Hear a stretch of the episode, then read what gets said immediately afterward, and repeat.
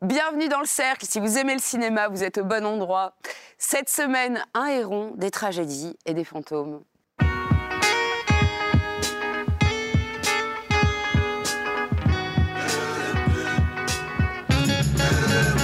It's a shame the way you mess around with your man. It's a shame the way you hurt me. It's a shame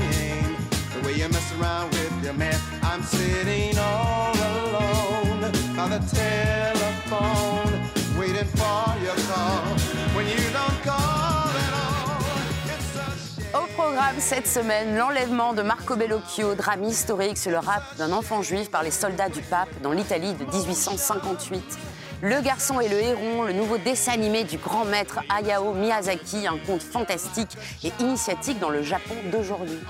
Portrait fantôme, un documentaire du Brésilien Kleber Mendoza Filho, un hommage au cinéma de sa ville natale, Récif. Flo, première fiction de l'actrice Géraldine Danon, un biopic sur son amie, la navigatrice Florence Artaud. À l'intérieur, thriller américain de Vasilis Katsoupis avec Willem Dafoe en cambrioleur piégé. Et nous aurons le plaisir de recevoir Monia Chokri dans le nouveau film Simple comme Sylvain sortira le 8 novembre. Autour de la table, Frédéric Mercier de Transfuge, salut. Salut, salut. Marie Sauvion de Télérama. Salut à tous. Philippe Rouillet de Positif. Salut. Salut. Marussia Dubreuil du Monde. Salut Lily. Et Bruno de, Bru- de Ruisseau des Arocs. Hello Lily. Salut On commence avec le nouveau film du maestro Bellocchio qui était notre invité la semaine dernière. En 1858, à Bologne, alors possession du Vatican, l'inquisiteur fait enlever un enfant juif à sa famille sous prétexte qu'il aurait été baptisé en secret par sa nourrice. L'affaire secoue le monde entier, les parents remuent ciel et terre pour récupérer leur petit, mais le pape Pie IX reste intransigeant. Cet euh, enlèvement incroyable est une histoire vraie, Philippe. C'est une histoire vraie et qui inspire, comme souvent, les histoires vraies Bellocchio, parce que il a, il a quelque chose pour euh, euh, prendre des personnages historiques et euh, les amener euh, à nous. Et, en faire des drames qui nous parlent à nous. Et c'est ça qui est très fort. C'est-à-dire que d'un côté, la reconstitution est parfaite. Il y a une lumière démente, le clair-obscur, c'est la peinture de Delacroix, euh, vraiment, ou la peinture italienne paysagiste euh, du 18e. Mais en même temps, ce qu'on voit, c'est-à-dire ce conflit de loyauté entre cet enfant euh, qui veut rester fidèle à sa famille, mais qui se retrouve très bien là où il est et qui veut pas décevoir le- ce pape qui, l'a accueilli, euh, c'est très beau. Et, et surtout que l'histoire continue. Et comment, comment cet homme arrivé à l'âge adulte va rester fidèle à cette deuxième religion? Euh, la, famille, le aussi. pouvoir, la, la religion, c'est les trois thèmes de Bellocchio. Et il les intrigue d'une nouvelle manière tout à fait originale qui nous emporte et qui nous séduit. Mais la filmographie de Bellocchio, elle a déjà été hantée par le- par l'enlèvement, l'enlèvement euh, d'Aldo Moro, qu'il a mis, enfin qu'il a fait un film dessus, une série. Qu'est-ce que ça, que ça nous raconte? Pourquoi ça Euh, l'obsède comme ça Moi, je, pense, je pense surtout que dans ce film-ci, il s'en prend à un corps constitué de l'Italie dont il n'avait pas forcément toujours traité euh, aussi frontalement, qui est quand même ici le corps clérical et l'Église, avec une, avec une figure, quand même une grande des figures du mal de l'année, hein, qui est le pape, qui est une figure vraiment maléfique, angoissante dans le film, et qui va au bout, en fait, d'une sorte de dogme. Et vous allez avoir le destin, le destin de cette famille et le destin de, différents enfants. Euh, moi, ce que je trouve très beau, et de plus en plus là, dans les derniers films depuis Vincere, on va dire, qui était pour le coup un film où il s'attaquait plutôt au fascisme, euh, ce qui m'intéresse, c'est que la forme, tu parlais des, références picturales, elle est, je trouve extraordinaire. Je la trouve extraordinaire parce qu'on a beaucoup utilisé cet adjectif à propos de Bellocchio, c'est la forme opératique. C'est-à-dire qu'on a l'impression de voir un opéra, d'être plongé dans un opéra, et en même temps, je trouve qu'il y a toujours une dimension de tréteau dans le film. Ça veut dire que tout ça, par le numérique, ça lui donne une sorte de glacis, quelque chose qui nous met toujours un petit peu à distance, comme si on était en train de représenter cette histoire à distance. D'ailleurs, tout est un peu presque trop propre, je dirais, par rapport à la reconstitution, où si on pouvait plonger. Et en au même temps, il nous plonge complètement dans les intérieurs. Enfin, il y a quelque chose de Cette distance l'obscurantisme religieux. de parler je de quelque chose de Enfin, très non, c'est- personnel, en fait. Parce que c'est vrai. voilà, à travers cette histoire-là, c'est en fait une histoire très personnelle. Je vois très bien ce que tu veux dire, Frédéric, mais moi, je- c'est- ce glacis dont tu parles, il finit par m'ennuyer. Je trouve que cette, effe- effectivement, on pense à de la tour, on pense à des grands peintres, mais il y a vraiment un côté limite vite enluminure, je trouve, dans la lumière, Oh. qui m'ennuie. Moi, j'ai un peu l'impression de voir du cinéma de papa, voir du cinéma Oh là Ah de non, j'aime bien, il nous emmène dans une Vraiment, société complètement sclérosée. Je trouve pas qu'il rend ça par la lumière. C'est pas possible. grand l'instant que- cinéma, il sort très peu.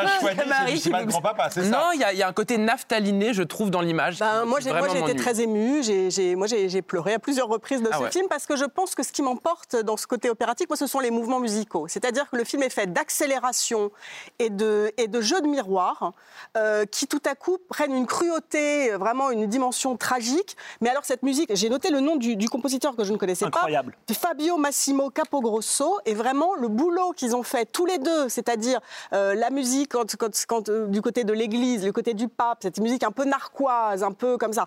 Et tout à coup, des espèces d'envolées de violons qui viennent vous saisir dans des, des scènes de poursuite.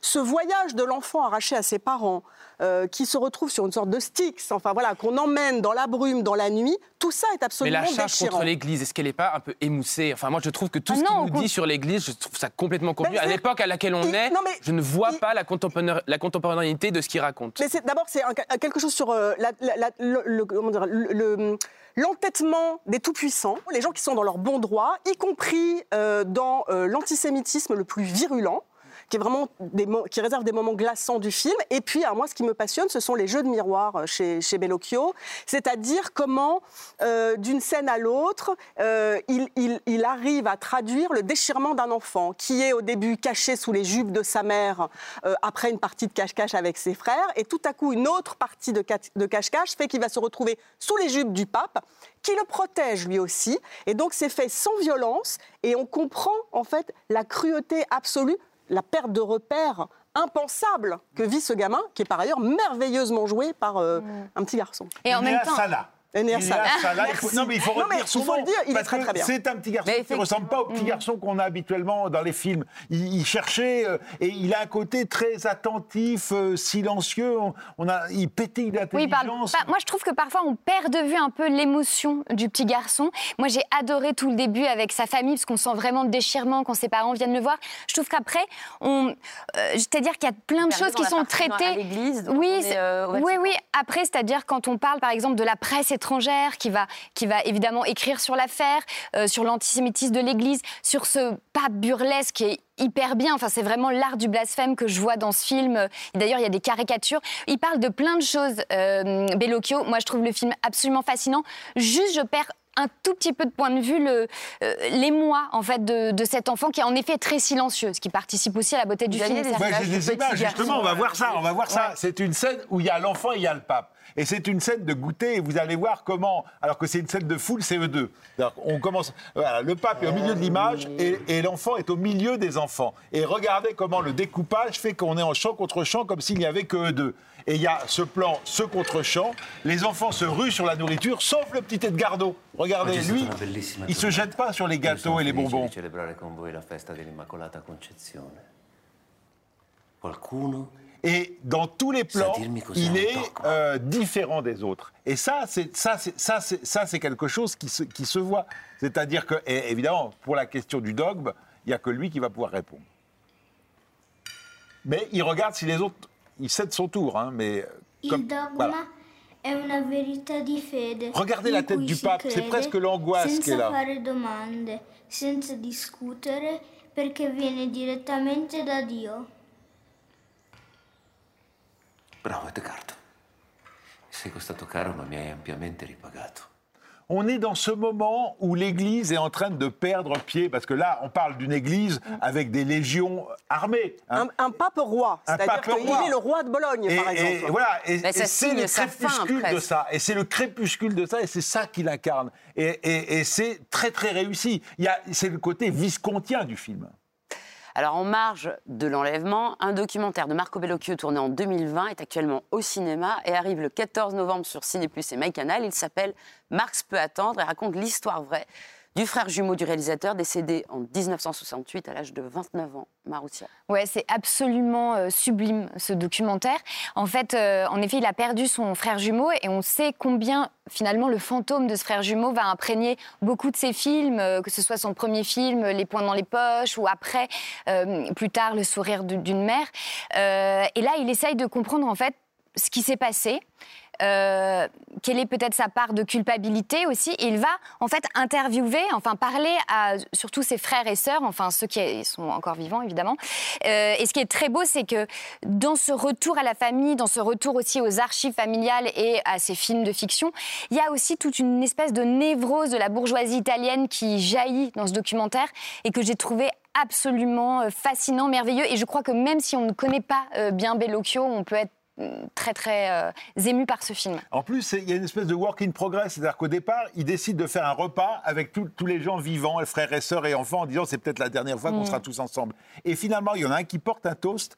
Et, et il se dit, mais ça va être ça mon sujet de film. C'est-à-dire qu'il y en a un qui porte un toast à son père mort, qui est un des frères de Bellocchio, et à l'autre, à cet oncle euh, qui s'est suicidé. Quand on voit ce documentaire et quand on regarde l'enlèvement, ça éclaire encore mieux le sous-texte de l'enlèvement, qui serait véritablement un film où il réglerait ses comptes avec l'Église, parce qu'il explique dans ce film-ci qu'effectivement, il y a eu un problème par rapport à son frère. Mais Oui, en effet, parce que le pas suicide, évidemment, n'est pas accepté par non, l'Église. non, non, Possumus. Non, Non, Possumus, les amis, il faut avancer. Il y a un autre grand maître. Lily qui décide. Il y a un autre grand maître du cinéma mondial qui nous attend, les amis. Hayao Miyazaki, légende du cinéma d'animation et cofondateur du studio Ghibli, avait juré il y a dix ans, après Le vent se lève, qu'il prenait sa retraite. Le revoici pourtant avec Le garçon et le héron, l'histoire d'un enfant de 11 ans qui vient de perdre sa mère et qui est entraîné dans des aventures fabuleuses par un étrange héron. Étrange, oui, parce qu'en fait, euh, les choses chez Miyazaki ne sont jamais vraiment ce qu'elles ont l'air d'être. Vous avez toujours la surface avec un héron absolument magnifique. Alors en plus, c'est dessiné, c'est 7 ans de boulot, tout est fait à la main, c'est sublime. Je voudrais manger les images de ce film, tellement c'est beau, tellement ça m'a lavé les yeux de tout. Mais évidemment, dans le héron, il y a autre chose, et c'est la part fantasmagorique euh, de très très à l'œuvre dans ce film-ci, mais dans toute l'œuvre de, de Miyazaki. Il y a une sorte de, dé- de petit démon, un gnome, euh, voilà, à la fois euh, méchant, drôle, facétieux, euh, très truculent. Euh, dont le grand nez, par exemple, rappellera plein de souvenirs, euh, euh, par exemple sur la sorcière de Chihiro. Enfin voilà, on retrouve des traits communs à beaucoup de, ces films. Et alors, ils vont partir dans une grande aventure, c'est-à-dire que c'est quand même un garçon. C'est la part autobiographique du film qui, le film commence dans Tokyo bombardé, la mort de la mère. Évidemment, c'est un grand film de deuil. Et ce petit garçon part vivre à la campagne où il explore une tour branlante. Et en fait, derrière chaque porte, il y a un nouveau monde. Voilà. Et c'est comment le film est à la fois une balade dans toute l'œuvre de Miyazaki avec des vraies nouveautés, mais c'est une balade dans son inconscient et une balade dans une inquiétude qui serait qui pour lui succéder en tant que bâtisseur de monde. Oui, la question est posée. La question est posée. Je pense qu'il faut aussi dire pour les fans, euh, et ils sont nombreux de Miyazaki, c'est que le film est extrêmement déroutant. Moi, avec un titre comme Le garçon et le héron, je, je m'étais dit que ce serait peut-être quelque chose d'un peu nunuche, hein, avec la voix de Jacques Perrin, enfin, quelque chose euh, d'un peu gnangnan. Et finalement, c'est tout l'inverse, c'est encore Ultra plus complexe. barré qu'un film de Jodorowsky. Le film ne cesse d'être surprenant, il, il est limite psychédélique, vraiment, je crois qu'il faut le dire. hein. On, est, on, est- on ne comprend pas tout, j'imagine qu'il doit y avoir des À la kilomètres. première vision, je pense qu'on Voilà, c'est ça. le. Il, va- il film va y avoir énormément de décryptage. Et je pense Oui, il y a beaucoup de gens qui le disent, il faut le tout est pensé, tout est pensé, et notamment sur la question de l'héritage. Euh, je pense, à mener, il y a toute une réflexion autour de 13 pièces qui seraient censées être en équilibre pour former une Ah, œuvre totale. Là, Miyazaki, il en est à 12. Il annonce qu'il en fait encore un. Voilà, c'est juste une, Oui. c'est des, des petits, euh, des de petits œuvre. indices. Voilà, la formulation de Mais- son retrait du cinéma, et il n'y a personne pour lui succéder. Et vous parliez du titre. Le titre en japonais, c'était Comment vivez-vous? C'est une, C'était une question, en fait. C'est l'adaptation d'un livre. Oui, mais alors il faut, il faut voir que le, le précédent, c'était Le vent se lève. Et Le vent se lève était, était un film, euh, on va dire, qui était peut-être dans la dans le cinéma de Miyazaki plus réaliste que les autres, Oui. avec vraiment, pour le coup, euh, une référence historique très forte au bombardier euh, kamikaze. Euh, là, on s'attendait peut-être pas à une espèce d'arborescence comme ça qui allait nous surgir à la gueule. Il y a quelque chose, c'est ce que tu disais de parler de psychédélisme. Moi, le, le film m'a terrassé. C'est-à-dire, je m'attendais pas La à ce que- beauté, à ce- je veux dire, Et je pense qu'une des questions que traite le film, c'est euh, tu parles de l'héritage, mais c'est surtout c'est qu'est-ce que devient l'imaginaire? Comment préserver l'imaginaire Quoi en faire Et comment faire pour que cet imaginaire puisse à un moment donné nous survivre Et je pense qu'il y a un déploiement dans ce film euh, d'imagination à chaque seconde qui fait que toutes les images sont, euh, polymorphes. Je ne sais pas. Elles, se réinventent sans cesse sous nos yeux. Moi, j'ai eu l'impression de voir une sorte de classique instantané, mais je me suis dit, il y a 30 ans, ça devait être ça de découvrir Fellini. Ça devait être ça de découvrir en fait des grands créateurs de mondes imaginaires, comme Murnau jadis, comme Fellini, c'est-à-dire des gens qui sont plus forts que nous cognitivement, qui inventent et qui voient le cinéma de demain. Et, je trouve ont- le film Et qui ont Oui, mais un en même accès- temps, est-ce que ça dessert pas un un accès peu direct à leur inconscient. Moi, c'est ça qui me trouble Oui, beaucoup. hein. enfin, je comprends. Moi, j'ai trouvé le film Marussia, elle est évidemment. restée sup- dans- Non, mais je me suis demandé, par exemple, par rapport au voyage de Chihiro, on suit beaucoup plus parce que finalement, Oui, il y a le rite de passage. Elle va aussi euh, dans le temple de bain. Là, c'est dans une dans un manoir comme ça familial. Mais il y avait finalement un univers. Là, il y a tellement d'univers que va j'en suis venue. Ben, en fait, j'ai perdu le fil de la Mais recherche force. Je me permets de dire, je me permets, plus fort que toi. euh, là, je parle même pas de plus fort que moi ou pas, c'est juste que je me suis un peu perdue, mais c'est-à-dire que j'ai perdu euh, l'émotion en fait de vouloir retrouver sa mère Et et je pense qu'on est face à un artiste qui ne se préoccupe plus forcément d'être compris. D'ailleurs, cette phrase à l'entrée, Non, de mais il faut quand même que ce c'est soit- ceux qui comprennent seront, per- seront perdus. Il, il- ce n'est oui, plus- mais j'ai trouvé ça un peu ennuyeux aussi en fait Ah, à un moment non, donné. alors moi, je voilà pour être tout à fait. Non, alors j'ai par exemple adoré quand il a fait revenir comme ça euh, l'esprit, voilà, dont on ne parlera pas, mais à, à l'image d'une petite fille. J'aime bien quand c'est plus, euh, je dirais, concret, ce qui n'empêche pas du tout l'imaginaire. Et j'aime aussi retrouver évidemment tous ces personnages merveilleux, mais absolument monstrueux. Enfin, je veux dire, le héron a quand même une espèce d'herpès buccale en permanence dans le film. Et ce, ce- ce contraste-là, je, je- je Mais- l'aime aussi. Non, mais Maroussia, Un dernier non, il faut- mot, Mais c'est métaphysique, c'est vrai qu'il faut prévenir le spectateur d'une certaine façon que c'est un, un problème d'échelle. C'est-à-dire que d'une certaine façon, comme évidemment, à un moment donné, on perd totalement pied avec toute euh, concrétude. Les perruches. Eh bien, à ce moment-là, on est pas. Non, mais on se demande à quoi servent les perruches. j'ai savouré cette projection en me disant Mais qu'est-ce qui va arriver dans la séquence suivante? Je n'en sais rien et je suis Vous avez mangé c'est sûr. l'image Je- aussi. C'est sûr qu'on est surpris. Mais, mais moi, je veux- oui, tout le film, oui, C'est un film qui peut vous accompagner toute une vie. hein. absolument. Waouh, on finira là-dessus. on va rester avec les poètes parce qu'on en a bien besoin. La forme d'une ville change plus vite, hélas, que le cœur d'un mortel, écrivait Charles Baudelaire. C'est ce que nous montre Kléber Mendoza Filho dans Portrait fantôme, un documentaire sur sa ville natale de Récif. Avec ce montage d'images d'archives et de prises de vue réelles, qu'est-ce qu'il veut nous dire, Frédéric? C'est-à-dire qu'on est entouré de fantômes. Et euh, que les fantômes sont partout, que les fantômes sont euh, dans les murs, que les fantômes sont dans notre maison, que les fantômes sont dans le cinéma. Et qu'à un moment donné, en essayant de mélanger toutes ces images, à la fois les souvenirs par les archives personnelles, mais également euh, d'autres images de la ville, eh bien, on pourra peut-être refaire jaillir, refaire jaillir, en tout cas, une sorte de géographie de- de- de- d'un monde intérieur. Il y a un hommage rendu à sa mère, par exemple, dans ce film que je trouve absolument sublime et qui éclaire les films de Mendoza. On connaît évidemment Aquarius, qui soudain prend une autre dimension encore à l'orée des images qu'il nous montre de sa maison. Euh, la maison qui est toujours au centre de, de- de- de son cinéma. Mais il y a aussi d'autres dimensions. Un appartement qui est... un, un appartement qui, qui est, qui est- qui est montré dans le film et, sur lequel il revient dans celui-ci. Mais il y a une autre dimension dans le cinéma de Mendoza, c'est qu'il y a toujours une dimension fantastique et même un peu série B parfois, voire série Z dans certains de ses films. Et ce qui est très beau, c'est quand il mélange un peu tous les régimes d'images pour parvenir à quelque chose qui soit à la fois un documentaire d'avant-garde très personnel, très autobiographique sur sa ville, sur le Brésil, sur les différentes architectures et l'histoire du Brésil, et également le faire, le faire mousser, je dirais, le, le- le faire rencontrer avec ce cinéma de genre. Et je vais On vous montrer voir, un truc, Fred. et vous allez voir un documentaire bah, où la mise en scène, eh ben, elle, elle, elle est partout. Je vous laisse écouter cette euh, musique. Regardez ces photogrammes, Durante muitos anos eu fotografei o apartamento e a vizinhança. ces zooms dans l'image, ces images personnelles, la voix off de Mendoza qui commente lui-même et qui parle d'avoir photographié un fantôme. Maintenant, regardez, il se met en scène en train de découvrir lui-même ses photos Sur sa plaque era da sala telegráfica. do apartamento, photographiques. mas com uma figura que eu não sei quem é. Et là, regardez bien, regardez bien, mise en scène. Et ces fameuses traces fantômes hein, qu'il euh, redouble encore par le zoom et par la musique. Et vous savez à qui j'ai pensé en regardant ça, en regardant cette façon de se mettre en scène, de jouer avec le fantastique, pour, par- pour parvenir à un moment donné dans un autre monde, dans un autre monde par le fantôme J'ai pensé à Werner Herzog.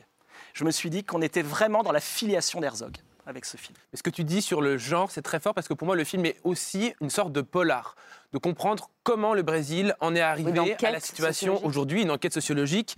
Il y a, il y a tout un côté aussi euh, bouleversant puisqu'en fait, il va aussi puiser dans toute son intimité. On comprend en fait plein de choses euh, de sa filmographie, du sujet de ses films qui, qui étaient invisibles jusque-là, mais des, des- des- des plans, ça peut être le coin d'une rue qu'il a choisi de filmer parce qu'il y avait un souvenir, enfin, et du coup pour ceux et, celles et ceux qui sont fans du cinéma de Claire Mendoza Filho, le film a vraiment une dimension vraiment bouleversante. Oui, on Il y a parle. aussi le cinéma, tu vois. C'est c'est ça qui est beau, c'est qu'on voit beaucoup le cinéma de la ville, on voit beaucoup des affiches, on voit beaucoup des, des images d'archives, et comment le cinéma tisse nos vies. C'est-à-dire qu'il a une émotion de tout d'un coup euh, passer devant euh, la marquise de Mon nom est personne, euh, devant une affiche. C'est pas forcément des films qu'il a trouvés géniaux, mais c'est des films qui étaient là et qui ont marqué et, et, et- et qui le constituent. Et ça, c'est quelque chose de très touchant, de très bouleversant. Et y a, le film est très très beau, à la fois sur le cinéma en tant que lieu et sur le cinéma en tant qu'art. Et moi, il y a- il y, a un passage qui m'a mais vraiment hein, mais renversé dans ce film.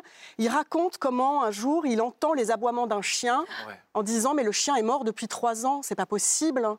Et il se rend compte qu'en fait ses voisins regardent un film à la télévision où il avait filmé ce chien qui donc est à la fois mort et vivant. Et là, tout à coup, sur ce que ça dit de ce que c'est que le cinéma et ses fantômes, mais j'avais la, la chair de poule devant C'est ce vrai que, documentaire. Enfin, moi, cette première partie euh, chez lui, dans ce foyer, qui est un peu un- un- le foyer d'émancipation de sa mère, puisqu'elle a voulu Il toujours appelle l'extension de sa revisiter. force. Voilà, l'extension. Elle a voulu refaire, en effet, un étage, etc. C'est vraiment un film pour moi d'architecture, voire peut-être même qui peut rester comme une espèce d'archive urbanistique de, de récif. Ça, en ça, c'est intéressant. Ce qui m'a un peu troublé, c'est qu'il fait un portrait de la ville finalement avec très peu de gens. Enfin, il va très peu parler, à part à la fin, mais ça, je- on va pas dévoiler le poteau rose. Voilà, c'est ça. Euh, moi, j'ai trouvé ça un peu long, peut-être, sur euh, la disparition du cinéma. Sur, euh, après, c'est intéressant par rapport aux évangéliques qui ont pris la place des cinémas et qui sont devenus des églises évangéliques. on intéressant, mais c'est très long. Moi, j'ai trouvé que là où le film était vraiment le plus fort, c'est dans son intimité et, et chez lui, en fait, dans son quartier de, de Récif. Voilà, je trouvais ça magnifique. Mais Philippe, tout un est- petit mot de la fin. Tout est, tout est intime dans le film. C'est-à-dire que même quand il filme la place publique, ça renvoie à son intimité. C'est ça qui est tellement fort. On va quitter le Brésil, mais rassurez-vous, on va partir en mer. Pour sa première fiction, après plusieurs documentaires sur une expédition marine, l'actrice Géraldine Danon a voulu rendre hommage à son amie, la navigatrice Florence Artaud, gagnante de la Route du Rhum en 1990 et décédée tragiquement pendant le tournage d'une émission de télévision. Pour l'incarner, elle a choisi Stéphane Caillard Maroutia. Oui, alors c'est un film qui donne vraiment des envies euh, d'aventure, d'aller au bout du monde, d'être imprudent. Voilà, on sort un peu galvanisé, les cheveux salés de ce film. C'est évidemment un film grand public, mais je dois dire que je ne m'attendais pas à un film aussi euh, réussi dans le genre. Pourquoi? Je crois que ça vient du fait que Géraldine Danon, en fait, elle a fait, elle a beaucoup navigué, puisque son mari c'est Philippe Poupon et qui a été aussi euh, l'instructeur, voilà, de, ce film-là et des, des acteurs.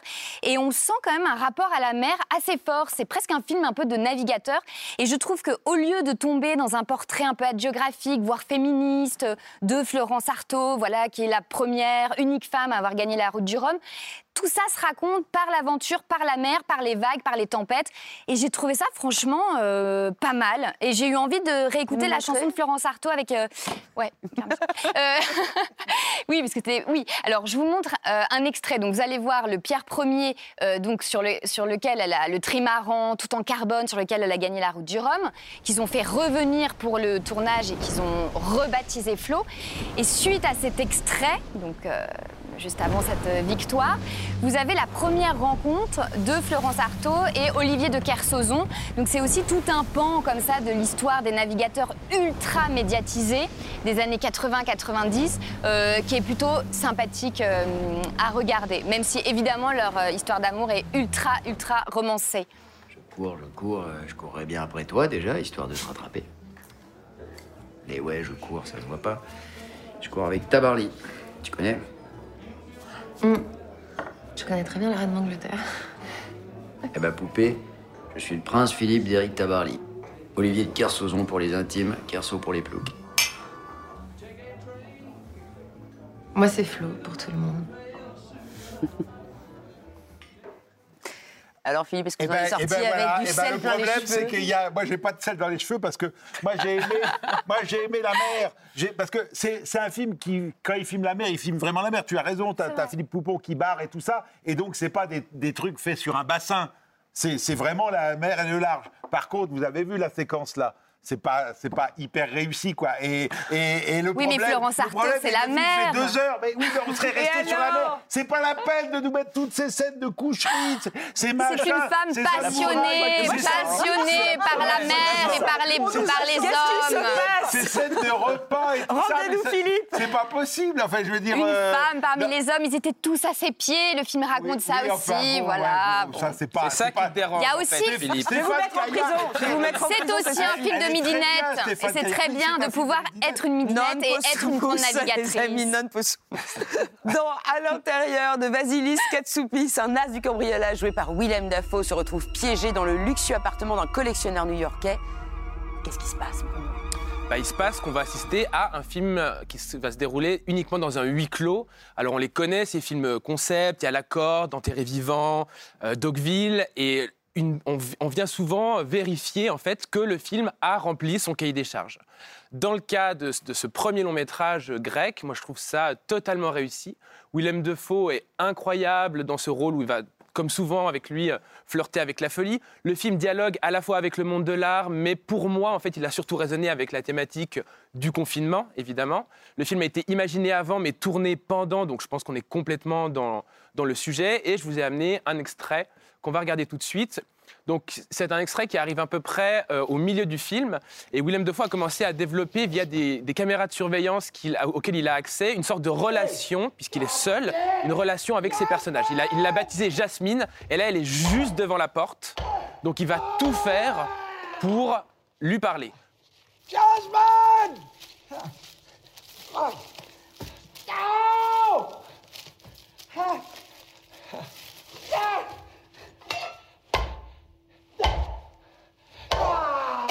Le film passe son temps à explorer cet habitacle. C'est une sorte de colanta, mais à l'échelle d'un penthouse new-yorkais. Euh, et il n'arrive toujours pas à sortir. Moi je disais All is Lost dans un penthouse, mais euh, c'est ça. Euh, alors c'est ça. Mais je crois que le film il a une vraie qualité, c'est que c'est une énorme parabole ce film. Et il faut le prendre comme ça dès le début. C'est une parabole en fait sur le dérèglement climatique. C'est l'histoire de, quelqu'un qui est enfermé dans une maison. C'est dit dans le film. La maison est en feu.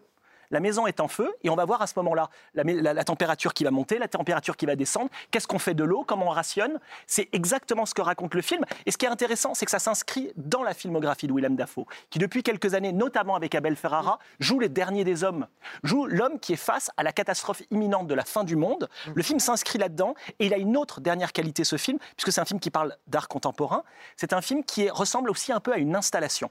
Et en fait, on est vraiment au lieu entre les deux, et William Dafoe est le champion du cinéma d'avant-garde et du cinéma populaire, c'est-à-dire euh, quelque chose qui est entre l'installation, l'œuvre d'art et le, et le film classique américain. Moi, je trouve ça super bien raconté. Et je pas Marie, du tout part du programmatique. loft. Vous n'avez pas aimé passer la fin du monde avec William Euh, je me suis un peu barbée, franchement. Oh et en même temps, non, non, et en même temps, euh, j'aimais la radicalité du film parce que à la fois sur cet acteur hein, qui est déjà du, du- du body art euh, rien qu'en apparaissant en fait, et le film. Euh, n'évacue pas du tout, au contraire, la question du corps, y compris la question des créations du corps, que seraient euh, les humeurs, les excréments, etc. Et donc va jusqu'au bout de cette espèce de concept, avec euh, très littéralement cette idée que pour, euh, pour faire de l'art, il faut aussi détruire des choses à un moment. Donc voilà. Donc on passe tout le film quand même à se dire, c'est pas passionnant tout le temps, mais il y a plein de pistes comme drôle. ça. Oui, d'arriver c'est à, ça, tout à a se renouveler tout le temps pendant quand même une heure, une, une heure 45. Il arrive à se renouveler dans un, un habitacle si petit sans que ce soit forcé non plus. En plus, le film est drôle. Je pense notamment à cette- pas ce frigo, ce frigo plus, hein, intelligent qui euh. déclenche la macarena dès qu'il est- dès qu'il reste trop longtemps ouvert. Ça, c'est quand même une histoire de Macarena. ça nous pousse à avoir. Je trouve ça drôle d'a- d'avoir des interprétations hyper différentes. Moi, en effet, je me suis dit, mais qu'est-ce qu'il a voulu dire, je sais pas, sur l'art contemporain entre eux? Parce que c'est un appartement qui appartient à un grand architecte. Et qu'est-ce qu'il fait pendant tout le film? Il essaye de construire sa tour un peu brinque-ballante pour, euh, voilà, pour partir de cette espèce de bunker qui a été construit selon les règles de l'art. Et donc, je me suis dit, voilà, je sais pas, c'est un peu le principe de l'entropie. Tout, tout devient euh, sale. Lui, il est là avec sa tour, il essaye de sortir. C'est je ne sais pas. C'est Il y a plein d'interprétations. Ça dit aussi que, le- que la- les maisons des riches sont des tombeaux. Ça dit ça. Oui, et dans. Tar, il y avait ça d'ailleurs. Enfin, une, de... piste, une autre piste d'interprétation pourrait aussi être la surveillance. C'est un dispositif qui a à voir aussi avec la philosophie, la philosophie de Foucault sur la, la- sur la, surveillance expérience sur le panoptique. Effectivement, je trouve, ça, je trouve ça très fort la façon dont le film est ouvert à toutes ces interprétations, tout en pouvant aussi complètement se voir juste pour profiter de voir. C'est une œuvre d'art, c'est presque un film œuvre d'art contemporain. Enfin, je trouve un peu. Un peu Regardez comme ça. Maintenant, nous allons recevoir notre invitée. Elle vient du Québec. Elle s'est révélée d'abord comme actrice, notamment chez Xavier Dolan, Les Amours imaginaires, Laurence Anyways. Depuis 2019, elle réalise aussi des films. Et après La femme de mon frère et Babysitter, son troisième long métrage vient de sortir. Il s'intitule Simple comme Sylvain. Bienvenue dans le cercle, Monia Chokri.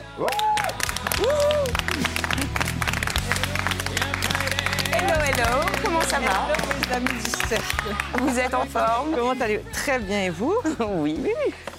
Alors, votre film Simple comme Sylvain sort le 8 novembre. Et alors, moi, il y a quelque chose que j'aime beaucoup dans tous les films que vous avez réalisés, c'est leur titre. Mhm. Parce que vous allez toujours un peu droit au but, droit- avec un personnage qui vient euh, tout perturber. D'où vient celui-ci, Simple comme Sylvain? Ben, moi, d'abord, j'aime beaucoup les allitérations. Donc, euh, la femme de mon frère, simple comme Sylvain.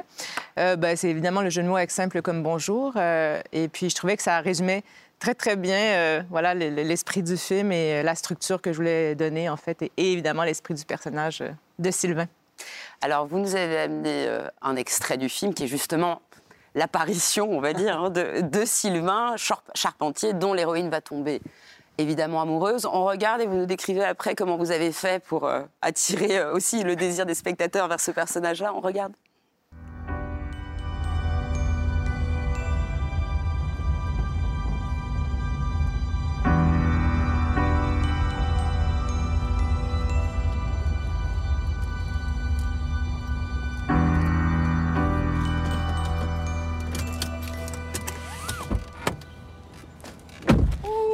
Là.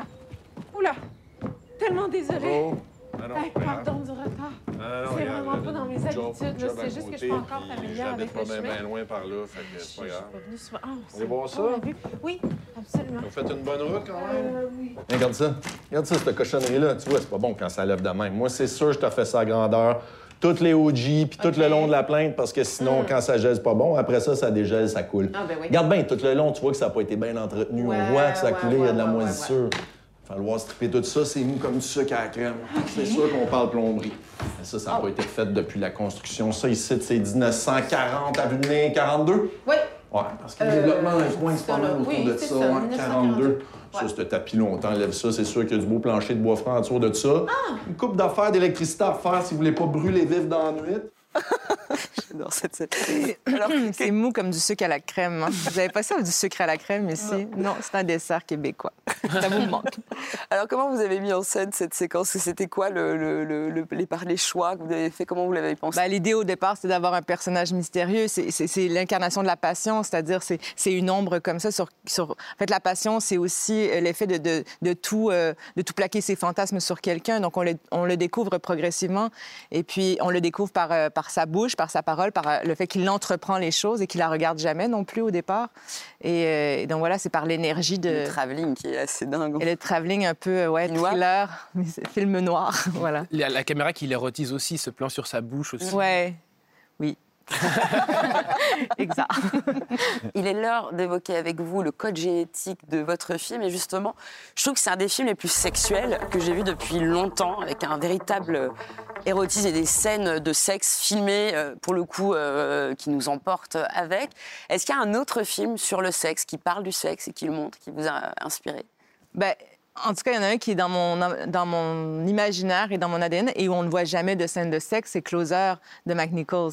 Euh, c'est formidable parce que c'est justement, euh, c'est tous les, Ça parle de sexe, en fait. Ça parle aussi de, ce que ça représente le sexe dans le couple, dans les désirs, dans, les rapports. Et il y a du, sexe même dans des situations. Il y a des rapports sexuels sans sexe, c'est-à-dire que quand Julia Roberts prend en photo Nathalie Portman, c'est presque une relation sexuelle. Quand les deux hommes, euh, euh, Clive Owen, Jude Law, s'écrivent ils ont une relation sexuelle. Donc tous les personnages finissent par avoir des relations sexuelles sans en avoir et on ne on les voit jamais. Je ne l'ai pas revu de- depuis très longtemps. Et pour moi, il y avait des scènes de sexe. Mais il n'y en a aucune, c'est ça qui est extraordinaire, c'est que justement, c'est un film extrêmement sexuel et sensuel, sans jamais que rien ne soit montré.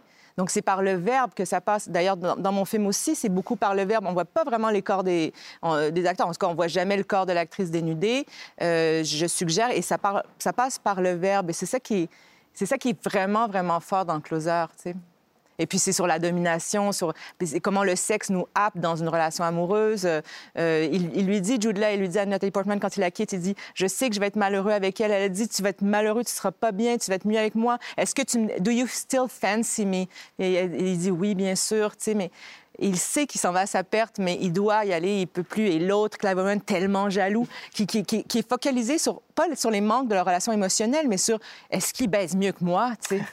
Alors, l'histoire dans Simple comme Sylvain, c'est aussi l'histoire d'un amour euh, empêché, quelque chose qui ne peut pas forcément se transformer euh, en grand amour. Est-ce qu'il y a un film de, sur l'amour empêché qui, qui vous hante, qui vous, euh, qui Ben, vous inspire? Il y, a une tril- il y a une trilogie, je vais vous parler de l'é- l'éclipse d'Antonioni, mais ça fait partie de cette trilogie entre euh, La Notée et, euh, et l'Aventura. Donc, c'est le, le troi- le troisième tome de cette trilogie où Antonini, en fait, c'est celui qui, je trouve, un de, de ceux qui raconte le mieux la mélancolie, en fait, de l'amour. De, de- on est face à l'amour, mais on est seul. En fait, on n'y arrive pas. Dans l'éclipse, c'est, ça commence par une rupture, en fait, au, euh, qui commence. nuit de rupture. Ouais, ben, c'est le début, en fait. La, la notée termine sur une rupture. euh, la- ça, ça- c'est la nuit, en fait, c'est l'aube, je crois, et quelque chose comme ça. Et dans, dans- Enfin, bref, il y a quelque chose, il y, a un- il y a un lien. Je suis sûre que Philippe saurait. On va consulter notre film. Mais, mais ce qui est beau, c'est qu'Antonioni regarde une éclipse et c'est là qu'il se dit, mais les sentiments, en fait, sont comme une éclipse. Ils disparaissent et on ne sait pas pourquoi.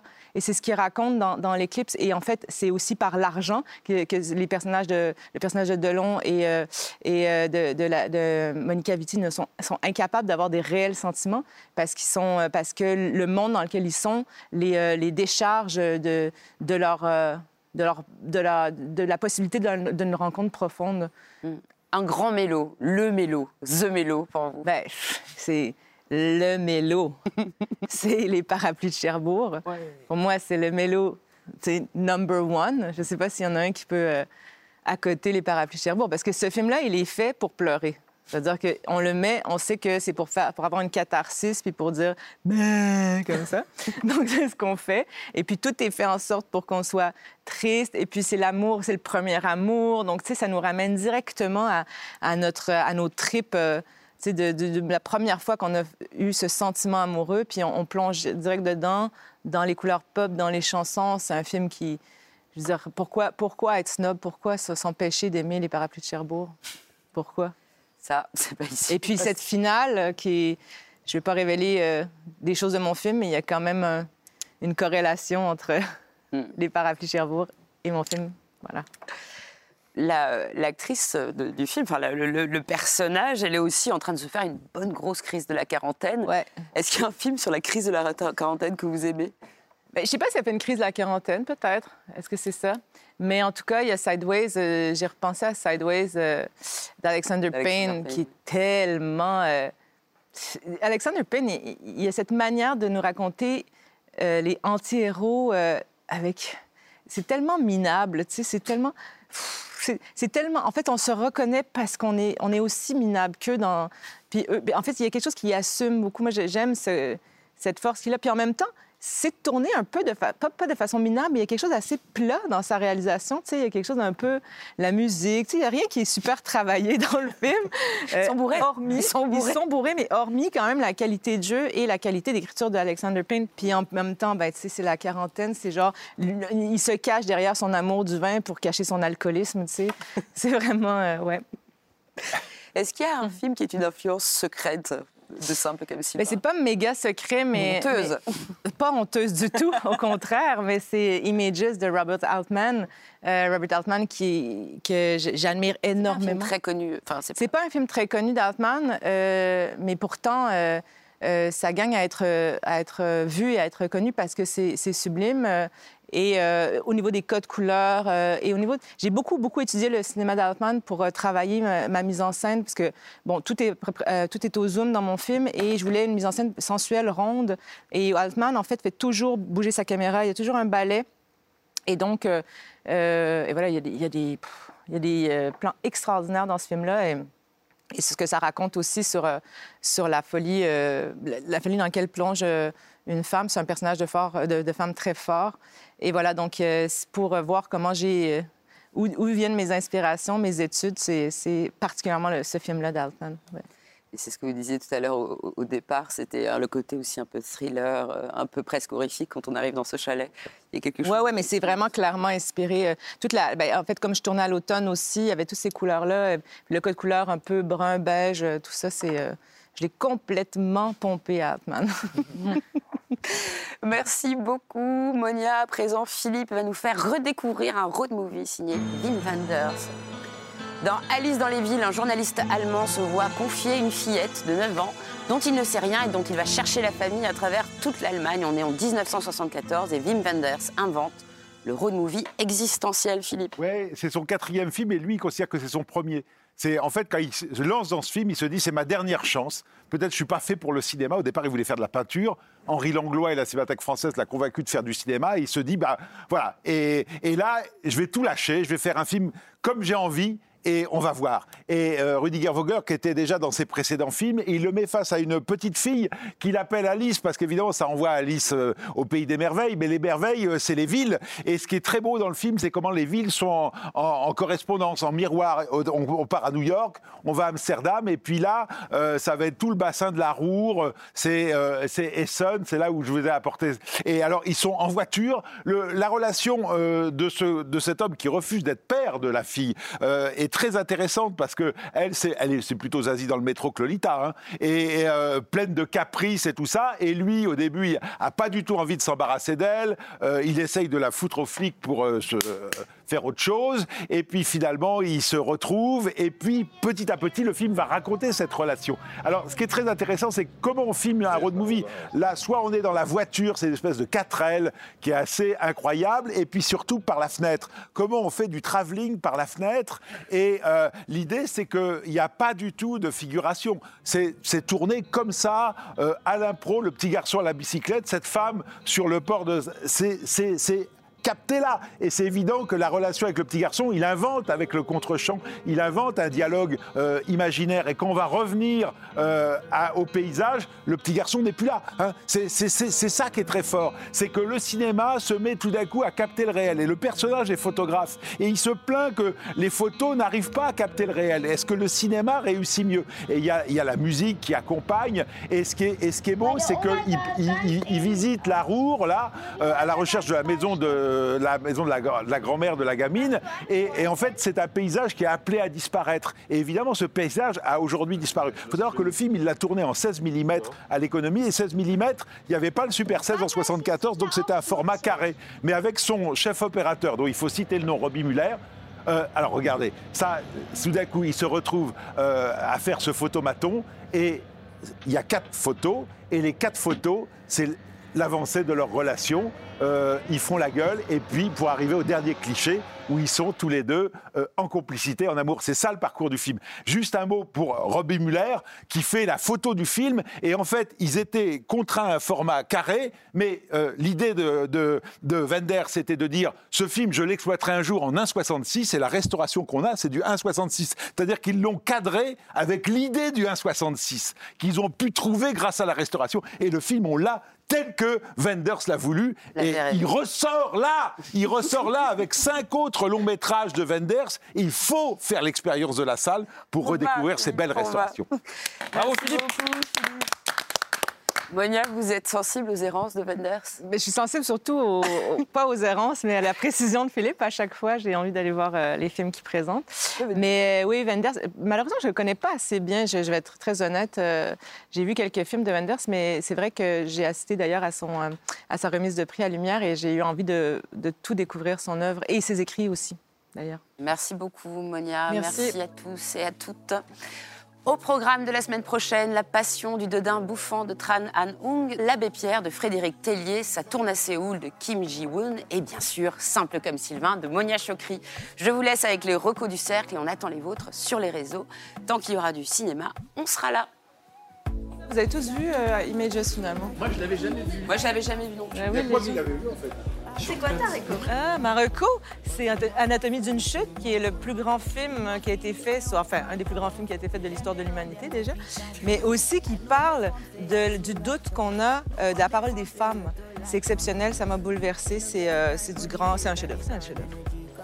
Et moi, je recommande Marx peut attendre, le documentaire de Marco Bellocchio. Alors moi, ma recommandation, c'est le Vourdalac. C'est un premier film français qui est queer, euh, hyper baroque, qui revient vraiment aux origines du film de vampire. Il faut absolument aller découvrir ça. Et moi, je vais vous recommander un film dont on n'a pas eu le temps de parler au cercle cette semaine, qui est le Théorème de Marguerite, avec une, euh, une héroïne qui est une mathématicienne. Et ce qui est extraordinaire, c'est qu'il n'y a pas besoin d'avoir fait Polytechnique pour, euh, pour voir le film. C'est comment les mathématiques peuvent être un handicap ou un atout dans la vie. Est-ce que c'est une super-héroïne Est-ce que c'est une comédie romantique?